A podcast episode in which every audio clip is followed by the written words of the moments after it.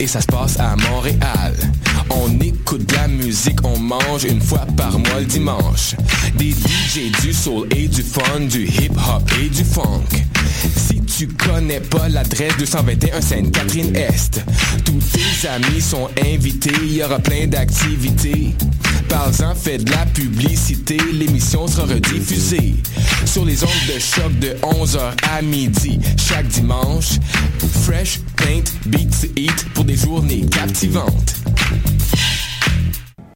Le Café Aquin, c'est le café étudiant des sciences humaines, sciences politiques et droit. Situé au deuxième étage du pavillon Hubert Aquin, au local A2030, il est ouvert à toute la communauté de l'UCAM. C'est un projet étudiant entièrement géré par ses membres. Café filtre et spécialisé, sandwich, viennoiserie, jus, fruits et bien d'autres vous attendent dans une ambiance décontractée et propice au travail scolaire. Situé au deuxième étage du pavillon Hubert Aquin, au local A2030. Le café est aussi disponible pour organiser vos événements. Pour nous contacter, café.aquin@gmail.com ou poste 0291.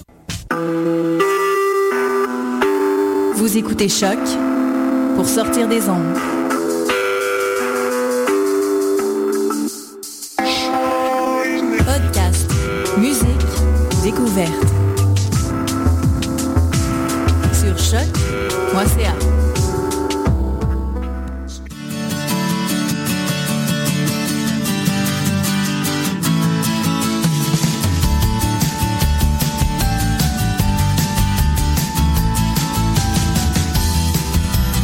Bonjour, bienvenue sur les ondes de choc.ca.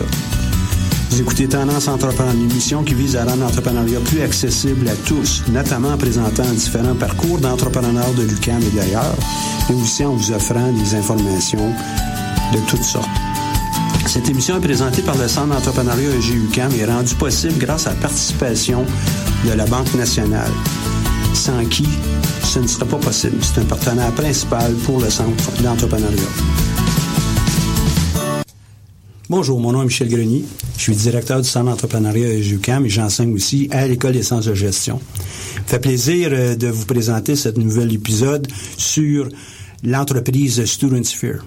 Chaque semaine, on rencontre des entrepreneurs et euh, nous en sommes maintenant à notre deuxième émission avec euh, cette entreprise. La semaine dernière, vous vous souviendrez, on a parlé avec Monsieur Sébastien Malo, qui euh, nous a entretenu euh, des différentes qualités et du départ de cette entreprise-là. On a pu voir euh, dans, dans le cadre de cette émission que plusieurs qualités avaient été mises de l'avant, entre autres qui sont essentielles aux yeux de Sébastien pour le lancement d'une entreprise, entre autres la capacité à convaincre, être inspirant pour les gens qui, qui l'entourent et aussi évidemment avec les clients, capable de travailler en équipe, la résilience, parce qu'ils ont vécu aussi un certain nombre de euh, d'aventures, d'échecs, de difficultés. Et euh, évidemment, être créatif, penser à l'extérieur des, euh, des sentiers battus, think outside of the box pour pouvoir faire avancer l'entreprise. Donc, dans l'émission, on va tenter d'aller un peu plus loin avec cette entreprise et voir quelles sont les différentes étapes qui ont mené à la création du produit, le démarchage que vous avez à faire, etc. Sébastien, tu nous reprends de la dernière fois? Oui, bonjour. Euh, bonjour Michel, ça va bien? Ça va très, très bien. Excellent. Donc, euh, de la dernière fois, tu nous disais que le produit avait été euh, toute une aventure à, mettre ensemble, à façonner, un développement qui a été long et ardu. Oui. donc, une grande aventure, mais en même temps, ça vous a permis de comprendre ce que la clientèle voulait avoir. Euh, ça vous a permis de mieux connaître aussi la clientèle, bien que vous étiez dans le milieu étudiant. Euh, euh, ça vous permet quand même de voir, d'entrevoir qu'est-ce qui se passe ailleurs. Donc, reprends de, de, de cette étape-là où on était? Ben oui, écoute, tout ce que tu viens de dire, c'est exactement c'est exactement ça. On s'est rendu compte aussi que même si on était très impliqué dans le dans, le domaine étudiant, euh, que ça fonctionnait pas pareil partout. Alors euh, c'est très différent la, vie étudiante dans, dans chacune des universités. Il a fallu s'adapter à ça. Alors on avait bâti un produit qui était fait un peu sur mesure euh, pour l'UCAM, pour les étudiants. Nous on était des étudiants de gestion, donc à la base base base, on s'était vraiment concentré là-dessus. On s'est rendu compte que c'était beaucoup plus large, que les besoins étaient euh, très différent d'un endroit à l'autre. Euh, donc, euh, une bonne chose qu'on ait fait un lancement hâtif. En tout cas, dans, ce cas-là, c'est clair que c'était une bonne chose. OK, c'est vraiment des dizaines de fois sur le métier pour être capable de d'arriver avec une, euh, une solution qui est solide et qui répond aux besoins. Dans ça, tu travaillais en équipe à ce moment-là, toi, avec Andrew Lockhead, qui est avec nous autres aujourd'hui en studio. Andrew, euh, toi, tu, tu reprends comment ça, toi, avec euh, ces, étapes de lancement? Oui, donc bonjour à tous.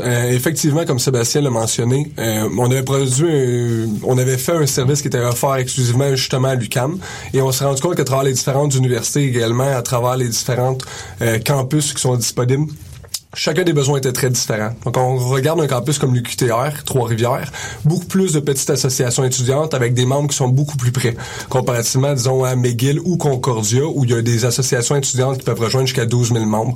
Donc, on se doute comme quoi le contexte est très différent d'une place à l'autre. Et on a dû adapter à ce moment-ci sphère étudiante en fonction de chacun des besoins des associations, mais également des clients.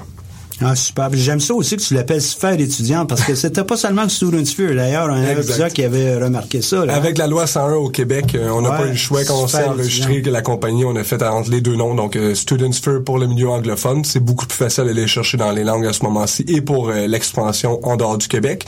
Mais sphère étudiante au Québec pour les universités francophones, c'est très important de rester en deux langues. Et pour les deux cofondateurs, au départ, c'était c'était un choix automatique pour nous. Il nous fallait avoir un produit dans les deux langues. Ah ouais. Puis, euh, dis-moi, euh, toi, dans, dans ce qu'on a pu euh, apprendre la dernière fois avec Sébastien, toi, tu pourrais ajouter quoi quant au cheminement, puis à la création, puis l'accompagnement, puis le travail d'équipe? oui, euh, énormément. On a fait énormément de tests et erreurs, euh, beaucoup beaucoup d'expérience au fur et à mesure euh, qu'on avançait. Donc de jour en jour, de semaine en semaine, on a eu la chance de vivre plusieurs aventures qui ont pas malheureusement été toujours des réussites. Il y a eu quelques échecs à travers ceux-ci, mais on a appris heureusement grâce à chacun de à chacune de nos expériences qu'on n'a pas refaites à travers.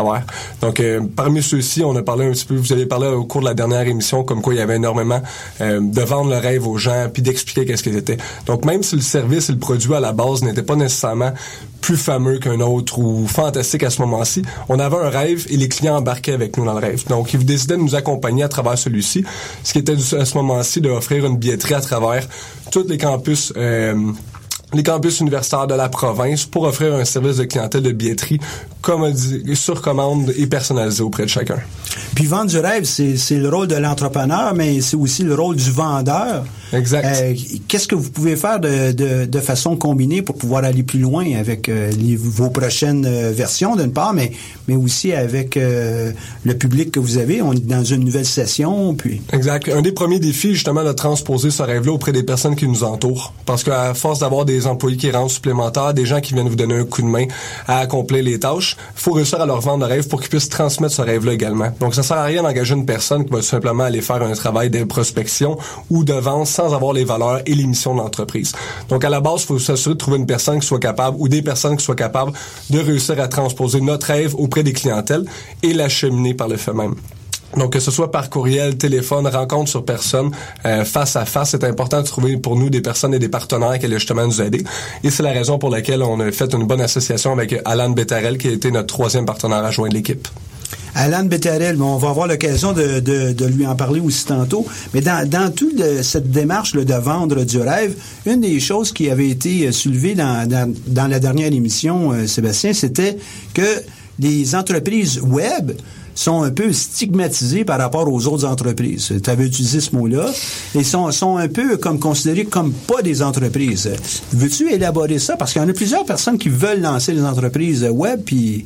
Ben oui, on s'en est, euh, on s'en est pas parlé beaucoup euh, pendant qu'on était en ondes, mais en dehors des ondes, on s'en est parlé beaucoup. Puis euh, effectivement, ce que ce que je constate, puis je pense que les, mes collègues pourront m'appuyer là-dedans, c'est que quand on dit aux gens qu'on qu'on est qu'on est entrepreneur, souvent la réaction c'est quand même une, bonne maintenant. Les entrepreneurs sont quand même bien vus, les gens respectent ce métier-là, mais quand on dit ah ouais t'es entrepreneur, ouais entrepreneur en quoi? Ah j'ai entrepreneur web, ah t'as juste un site web. c'est souvent la réaction qu'on entend des gens. On dirait que euh, le fait que euh, ça, se passe sur une plateforme qui est technologique, euh, les gens croient qu'il n'y a pas le travail ou il n'y a pas les mêmes difficultés qu'une entreprise qui a pignon sur rue. c'est complètement faux en fait. Alors, je, je, prendrais un exemple juste. on dirait que c'est bizarre parce qu'il y a une entreprise comme par exemple euh, Facebook ou Twitter. Euh, on en parlait. c'est des entreprises juste sur le web. C'est juste sur le web. Euh, Récemment, Twitter, ils ont licencié 800 employés. Alors, Ça a dû être gros pas mal, hein? il devait, il devait avoir du travail quand même à faire, même si c'était juste sur 144 caractères. Euh, donc, c'est pour vous donner une idée. Il y a tout, il faut penser à la sécurité, aux infrastructures réseau. Euh, faut payer les serveurs. C'est des loyers comme on paierait un loyer pour euh, une business. Ça peut monter 500 000 dollars par mois. Euh, faut, faut payer la- les, euh, le fameux cadenas, la les certificats de sécurité, euh, le développement. Alors, il y, a, il y a toutes des branches dans le développement. Il n'y a pas juste, euh, puis là, Alan va vous en parler tantôt, mais il n'y a pas juste simplement, euh, il, y a, il y a- il y a ce qu'on appelle le front-end. Donc, c'est les gens vont voir le back-end, euh, les, les, les, euh, les designers, bref. Euh, c'est exactement comme une vraie entreprise. Euh, Mais c'est une vraie entreprise, hein? mais je, je, que j'égale l'expression- tellement, tellement je, comme ça, euh, ben oui, tellement que c'est justement c'est dans la croissance populaire que même moi je me je me je, je me fais prendre au jeu, mais euh, mais c'est une vraie entreprise et, et ça prend du temps, ça prend des ressources. C'est une vraie entreprise qui est aussi compliquée qu'une entreprise matérielle, hein, de, de vente de produits ou de services ou de fabrication. Mais en même temps, il y a une complexité ajoutée qui est la technologie qu'on doit être capable de maîtriser, puis qui est euh, volatile, cette technologie. Elle change, elle évolue. euh, puis là, si je me trompe pas, vous avez ajouté un troisième euh, actionnaire à l'entreprise, qui est Alan Bettarel, pour être capable justement de, de combler ce- cette dimension-là. Euh, Alan, toi, ta, ta contribution ta, Oui. dans l'entreprise, Bonjour à tous. Bah écoutez, moi, mon, je suis essentiellement là en fait justement pour. Euh, pardon. Ça- hop, ah, c'est bon, on va y aller. Je suis, je suis essentiellement justement pour m'occuper justement de la partie technologique de l'entreprise justement, euh, faire en sorte que le produit soit soit stable, fonctionnel, euh, d'apporter les nouvelles fonctionnalités. Euh, de faire en sorte que notre site soit, soit en ligne et puis que les gens puissent acheter des billets, que les organisateurs puissent créer leurs événements, etc. Je m'occupe vraiment justement du support, euh, du support technologique. Et puis, quelles sont les difficultés? Parce qu'il y avait déjà des développeurs qui étaient avec euh, Student Sphere ou Sphère étudiante auparavant. Euh, ça fonctionnait, ça. Vous avez, euh, vous avez mis sur place une première, une deuxième version, si je me trompe pas, pour vous avoir accompagné un peu. Mais ça marchait, ça, là.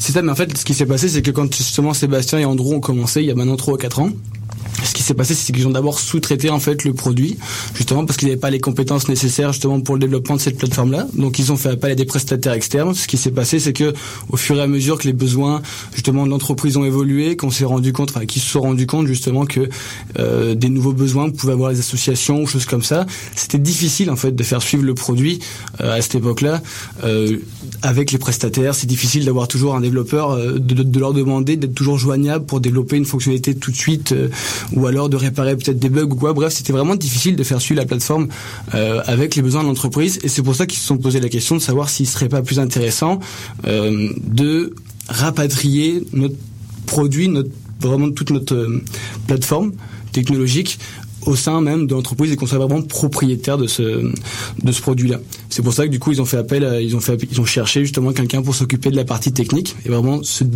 comment dire se déléguer un peu vraiment la partie technique. Et c'est comme ça qu'on s'est rencontrés.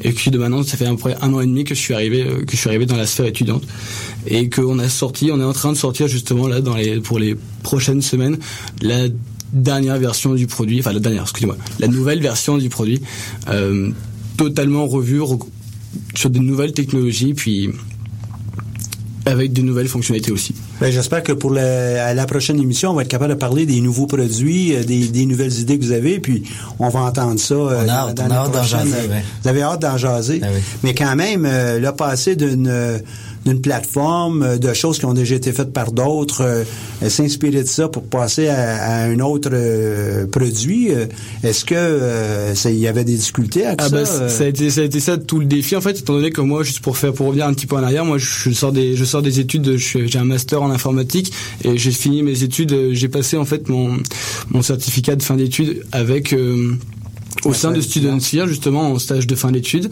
euh, qui m'a permis de valider mon mémoire.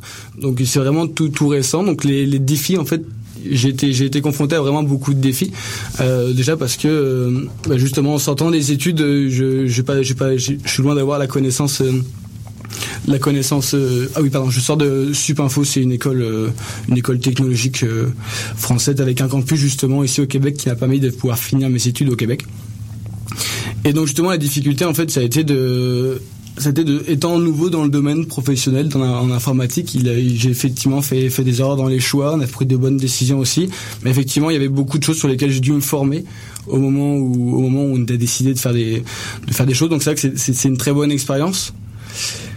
Mais euh, on a rencontré quand même beaucoup de beaucoup de défis. Ça a été, il y a eu des, des, des soirs qui ont été euh, qui ont été plus longs que d'autres, mais c'est là, je pense que ce que tu mentionnais la dernière fois, Sébastien, la résilience, c'est essentiel. On peut pas euh, avancer dans un projet puis espérer qu'il y aura aucune erreur, qu'il y aura tout va être pas. Il n'y a, pas de parcours sans embûche. Euh, puis je pense que euh, s'il y en a, on en parlait l'autre fois, c'est le, le dixième d'un pour cent là, des, des, entreprises qui, qui, vivent des parcours sans embûche parce que c'est tout le temps la même chose. Il y a, souvent les gens qu'on parle d'entrepreneuriat à quelqu'un qui, qui se lance d'une falaise puis qui essaie de se construire un parachute pendant pendant qu'il tombe.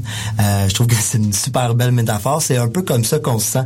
Les choses vont tellement vite à un moment donné aussi là, euh, euh, le, parce que parce que écoutez, il y a des gens là, il y a des gens qui comptent sur votre service, il y a des il y a des gens qui il y a des clients, il y a des clients, il y a, des événements, il y a des événements, il y a, il y a il y a de l'activité, il y a de l'argent impliqué. Il y a des employés. Il y, a, des employés, il y a des stagiaires.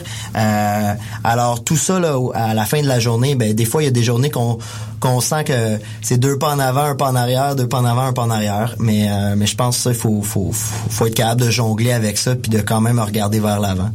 Mais pour ceux qui nous écoutent, euh, là, on parle beaucoup de problèmes, des situations. ok, il y a eu des erreurs. on tricote notre parachute en, sautant en bas de la falaise. Euh, joyeux. ça paraît d'être très, très joyeux. Voyons donc, euh, on a Michel, tu en as parlé avec trois fous là aujourd'hui là, euh, qui, qui aiment, aiment vivre dangereusement ou c'est le, le vécu? Est-ce que c'est est-ce que vous changeriez votre vie présentement pour faire autre chose que ça? Pour travailler de 9 à 5 du lundi au vendredi? Hmm, pas certain. Probablement que les conditions seraient plus avantageuses, que le salaire au final serait plus heureux? Est-ce que je me lèverais tous les matins avec le goût de pouvoir et l'intérêt et surtout le désir de vouloir changer le monde? Impossible. C'est ce qui nous permet vraiment, c'est la raison pour laquelle on accepte ces conditions-là, ainsi que les risques. Si on est entrepreneur à la base, c'est parce qu'on a un but, on a une mission et on veut réussir à l'accomplir. C'est grâce à ça qu'on réussit à garder la motivation jour après jour, semaine après semaine, embûche après embûche, qu'on est capable justement d'atteindre nos objectifs. c'est ce qui nous intéresse au final. On est des gens qui aiment le risque parce qu'on y croit et on a une possibilité de pouvoir changer le monde à notre façon, plutôt tout simplement que de travailler pour celui de quelqu'un d'autre. Puis euh, c'est là t'as arrêté avec semaine après semaine, mais je sais aussi que c'est mois après mois puis année après année. Effectivement. Euh, des succès overnight, euh, c'est très rare que ça existe, si ça existe. Et tout le monde là, qui ont des succès overnight, c'est parce qu'ils ont travaillé plusieurs années. Oui, à un moment donné, vous allez peut-être avoir l'occasion, je vous le souhaite, de passer aux grandes émissions à CBS ou ABC. vous avez transformé le monde étudiant. Un overnight success. OK? Let's greet Andrew. Alan and Sebastian. Mais dans le fond, euh, on sait que ça, même si c'est un overnight success, il va avoir, il va s'être réveillé sur plusieurs années. Effectivement, c'est pas la réalité. Il y a plusieurs entreprises qui changent de nom d'entreprise ou qui vont décider de s'incorporer une fois que le produit puis que leur service vont être utilisés pendant plusieurs années. On appelle ça un overnight success, mais ça fait peut-être une équipe de 12 personnes qui travaillent sur le projet depuis trois ans, ah, décident de changer d'entreprise jour au lendemain. Merveilleux, on a des chiffres pour prouver, on a une clientèle. Ça semble merveilleux tomber de nulle part. Mais ces gens-là ont souvent travaillé énormément avec euh, des grosses nuits, une grosse équipe pour réussir à se rendre jusque-là. Donc, euh, des overnight success, il y en a malheureusement pas selon moi. Ou ceux qui ont réussi à le faire, tant mieux pour eux, il y a des qui ont réussi, mais ils ont appris très peu selon moi. Parce que c'est à travers justement les erreurs, les échecs et les difficultés qu'on réussit à apprendre puis qu'on réussit à augmenter notre niveau d'expérience. Tu as lancé un mot, euh, le mot chiffre. Vous vous donnez un ordre de grandeur? Euh, présentement, Student Sphere, ça transige 1000 euh, dollars de billets par semaine en moyenne. On ou, a notre, un ordre de grandeur, là. Juste un ordre de Cette année, dans le fond, euh, on est sur le point d'atteindre notre premier million de dollars de chiffre transigé. Donc, un million de dollars d'activités étudiantes euh, sur plusieurs campus, plusieurs associations. Mais canadiens, avec le taux de change, c'est important. oui, c'est ça. Euh, Mais oui, donc notre premier million de dollars de, de transigé. On va le tuer partout quand ça allait aller aux États-Unis. c'est la ah, prochaine. C'est drôlement intéressant. Ouais, tu parlais tantôt, tu disais, c'est pas juste, c'est pas juste des, des, défis puis des, des échecs, tout ça. Non, effectivement, c'est montagne russe, mais la montagne russe, faut dire qu'elle remonte aussi vers le haut. Euh, puis ça, c'est le genre de c'est le genre d'étape euh, qu'on franchit qui nous qui nous motive à avancer. Ça. Euh, quand on regarde en arrière puis qu'on se dit tabarouette, parce que on s'avoue que ça a peut-être l'air pas beaucoup pour les gens, mais faites le faites le calcul vite vite. Mais si on veut un petit événement à 50 personnes avec des billets à 5 dollars, parce qu'à l'université les billets c'est pas des billets de spectacle, ben là, oh ouais, ça, ça, en fait des billets. C'est 250 pièces de chiffre d'affaires pour cet événement-là. Fait que ça en prend des 250 dollars pour faire un million là. Euh, donc euh, non, c'est ça, ça, a été une, longue route, mais il y a des moments, il y a des moments dans la journée où est-ce qu'on on rit à pu finir, on est crampé au bureau, est-ce que on a une bonne humeur. Euh, justement, les journées où il n'y a pas de marteau qui nous tombe sur la tête, je dirais que on a le sourire fendu jusqu'aux oreilles en travaillant parce que c'est le fun, travailler sur son propre rêve, comme Andrew disait. Ici, on, parle peut-être beaucoup de ces éléments de difficulté, mais en réalité, vous êtes aussi beaucoup dans la planification. Vous êtes en train de définir un nouveau futur, quelque chose qui n'existe pas. Euh, euh, on, sait là, que vous êtes en train d'embarquer dans, une nouvelle démarche. Euh, pourquoi vous voulez faire cette nouvelle démarche, nouveaux produits, nouveaux services, nouvelle plateforme? On désire rien de moins que révolutionner euh, automatiquement les campus universitaires. Donc, euh, via différents services qu'on a via, la plateforme, on veut s'assurer comme quoi tous les étudiants à travers les campus puissent retrouver les différents services dont ils ont besoin. Il y a encore plusieurs besoins euh, qui sont non répondus, soit par les associations étudiantes, par les décanats, les services universitaires sur place et la sphère est justement là pour offrir des fonctionnalités supplémentaires pour s'assurer comme quoi tout le monde est heureux et tout le monde a besoin de ce qui est nécessaire pour leurs études. Mais comment vous allez rester en contact avec euh, ces, ces, associations, ces universités? Un, un des, des euh, éléments qui était clé lorsque vous avez présenté euh, dans le cadre du concours Mon entreprise, vous, vous, aussi, vous avez été lauréat de, de ça, c'était ben, parce que vous aviez des contacts intimes avec plusieurs associations étudiantes, avec plusieurs facultés ben ça, ça, vous donnait un avantage. Mais là, ça fait déjà plusieurs années, vous êtes parti, vous êtes pratiquement rendu des has là. On est rendu des, des On est des has on est, euh, pour être honnête avec toi, on, ce qu'on croyait être un avantage, euh, finalement, c'est retrouvé dans le tableau de SWOT qu'on appelle, c'est retrouvé dans les menaces. Donc, ça a été une de nos faiblesses. Le fait d'avoir des amis transigés et d'être euh, des bonnes connaissances auprès de nos clients, ça a été plus un frein à notre expansion plutôt que de nous donner un coup de main. J'explique pourquoi être ami avec ton ami à l'université, il n'y a pas de problème, il est là pour t'encourager. Mais dès qu'on commence à faire affaire, il y a de l'argent qui se transige. La personne n'apprécie pas nécessairement que tu fasses de l'argent sur un service que tu offres auprès des étudiants. Les associations étudiantes sont tous des OBNL, donc veulent s'assurer d'offrir le maximum auprès de leurs étudiants sans débourser le moindrement, mais surtout sans que leurs étudiants déboursent. Donc, ce qu'on croyait pouvoir être une facilité à travers notre réseau de contacts, qui était assez élargi à travers le Canada, a été une faiblesse. Donc, au bout d'une année, tous les gens ont changé parce qu'évidemment, on sait comme quoi il y a un taux de roulement énorme. Euh, au bout de la deuxième année à ce moment-ci, donc les gens nous connaissent pas, beaucoup plus enclins à faire affaire avec nous parce que justement, nous n'ont jamais vu, ont jamais fait affaire, ne nous connaissent pas. Et c'est grâce à ça qu'on est en train présentement de devenir un petit peu viral sur les campus présentement. On ne connaît plus personne, ça fonctionne encore mieux. Ça, ça, a l'air bizarre, hein, ça, mais euh, mais j'aimerais ça dire que euh, d'être connu, parce que là, il y, a aussi le fait que ça fait ça fait quatre ans qu'on est en opération, fait que le mot s'est passé que qu'on pouvait faire affaire avec nous, mais euh, je veux juste faire la nuance que c'est bon c'est bon de c'est bon d'être proche, donc de connaître quelqu'un qui connaît quelqu'un, mais pas au premier degré, euh, d'être vraiment d'être des bons chums là, c'est peut-être pas la meilleure façon parce que euh, les bons chums, c'est des gens, ça va être les clients les plus exigeants, euh, puis les moins euh, euh moins moins tendance moins payant mais aussi moins tendance à pardonner exactement. Ouais ouais. Fait que donc peut-être pas premier degré. Avoir un réseau de contacts étendu ça c'est important. On en a parlé là la mais au deuxième troisième degré ça va mieux. Et puis donc, euh, toi, tu es, euh, principalement axé sur euh, la vente, la représentation externe ou? Non, non, c'est vraiment. Comment vous êtes divisé ça? Ben, je peux, je peux en parler vite vite. Peut-être que tout le monde pourra ordonner son, son fonctionnement, mais Andrew, c'est vraiment au niveau des opérations, tout ce qui est le, D2D. C'est d'ailleurs Andrew. Andrew, il dit, il dit qu'il n'y a plus beaucoup de contacts, mais ta question est un petit peu par rapport à ça. Mais Andrew parle encore personnellement à tous nos organisateurs. Donc, j'en parlais, on a tous 150. Andrew les, les, les connaît tous par leur prénom puis les appelle Euh, je pense que c'est aussi ça qui fait notre succès par rapport dans, les dans les armes qu'on a contre les multinationales. Je pense que c'est aussi la clientèle là qui est personnalisée, qui est proche. Euh, euh, ça c'est très important. Puis c'est Andrew qui assure tout ça. Tout ce donc ça, tout l'opérationnel en fait. Euh, et le marketing et, tout ça, c'est vraiment euh, Andrew qui a son background là-dedans aussi. Euh, Alan, ben il l'a dit tantôt, euh, vraiment tout le côté technique. euh, c'est notre c'est notre développeur en chef.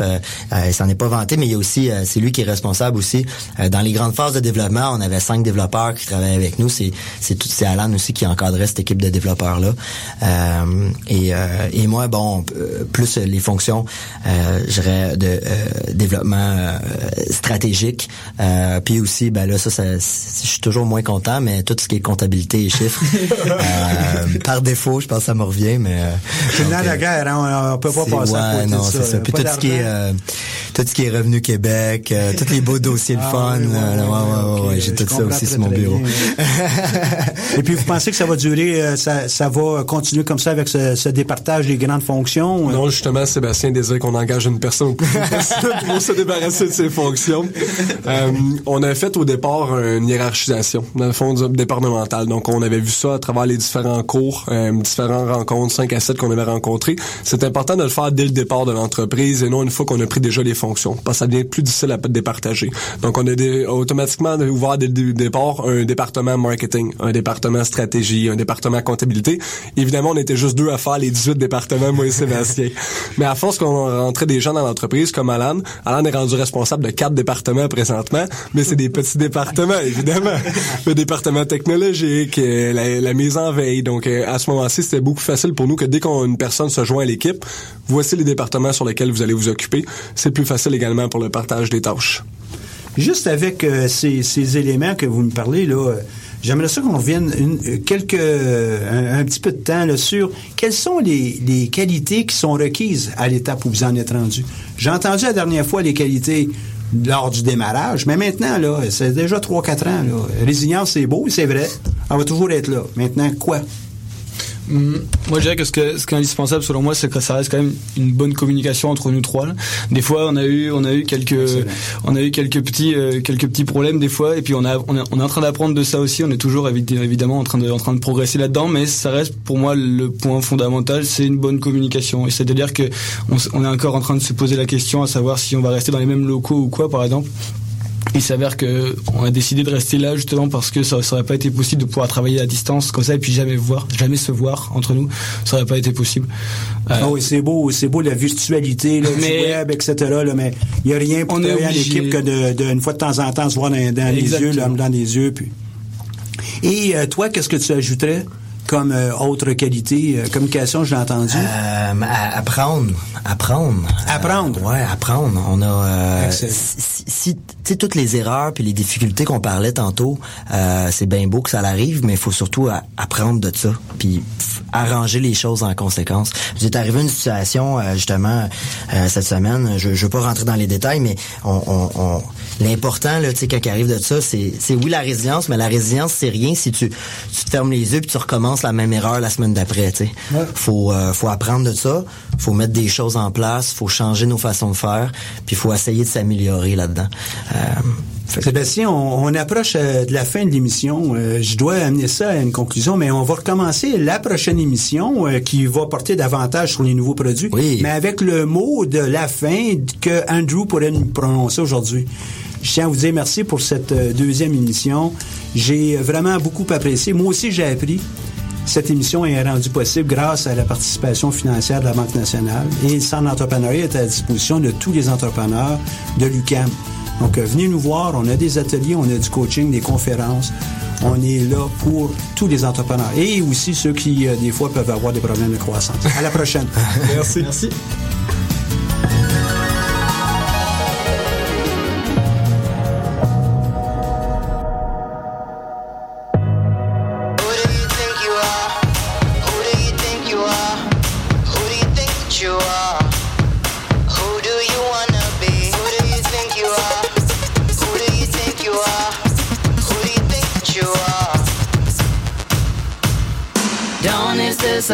Disappointing. The colors will deceive you. Endings are never happy. Nothing comes without pain. Believing in love is in vain. Nothing stays the same. Hard work all the same. I said hard work all the same. This is the space you've been given. Anything else is forbidden. Product of your past. New things never last. You the sins of your father. You're dirty like your mother. This right here has been tested.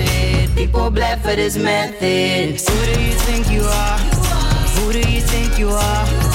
Who do you think you are? Who do you wanna be? Who do you think you are?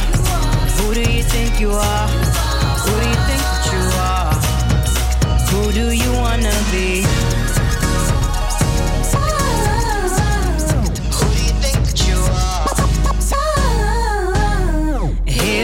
On to nothing. Make it your best friend. This is all that we have. Everything will end. No use in you asking. Everything has been answered. All conclusions are drawn. That's just the way it is. What are you done to deserve